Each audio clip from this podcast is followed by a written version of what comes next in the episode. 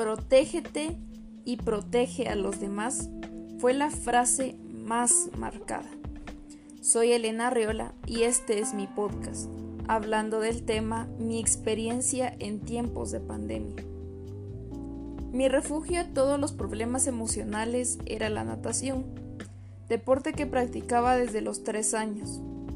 Recuerdo perfectamente que estaba saliendo del entrenamiento como todos los días. Camino a mi casa, revisé Facebook y me encuentro con la sorprendente noticia de que en Guatemala fue detectado el primer caso de COVID-19. Fue una noticia que cambió radicalmente la vida de todos los guatemaltecos. Fueron meses muy agradables ya que tuvimos tiempo de calidad con mi familia.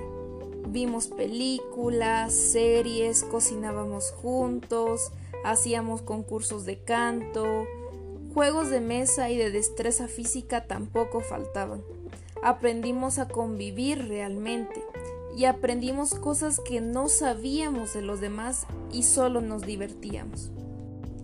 El mes de julio fue el momento más difícil para toda la familia, ya que tres hermanos de mi abuelo y un sobrino fallecieron en la misma semana.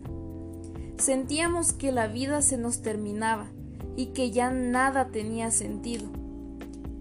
Es algo que realmente se convirtió en un trauma y en un recuerdo que no ha dejado de doler.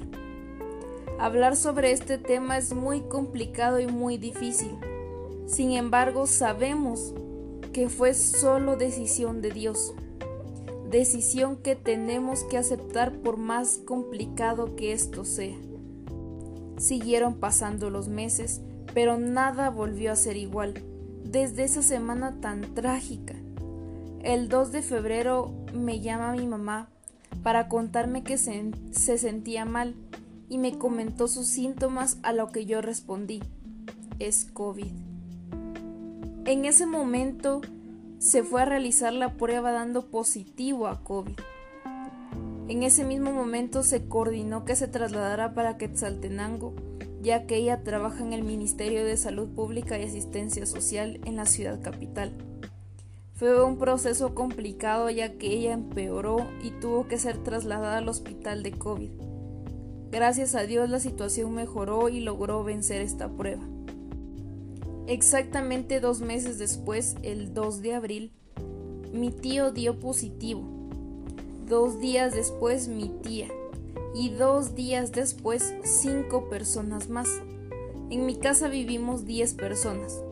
Y afortunadamente mis abuelos y yo no nos contagiamos. Enviamos a mis abuelos a vivir a otra casa y yo me quedé encargada de cuidar a todos siendo yo la encargada de medicamentos, del control de signos vitales, etc. Fue una tarea muy difícil, pero sé que en esos momentos Dios me dio la fuerza y la sabiduría que necesitaba.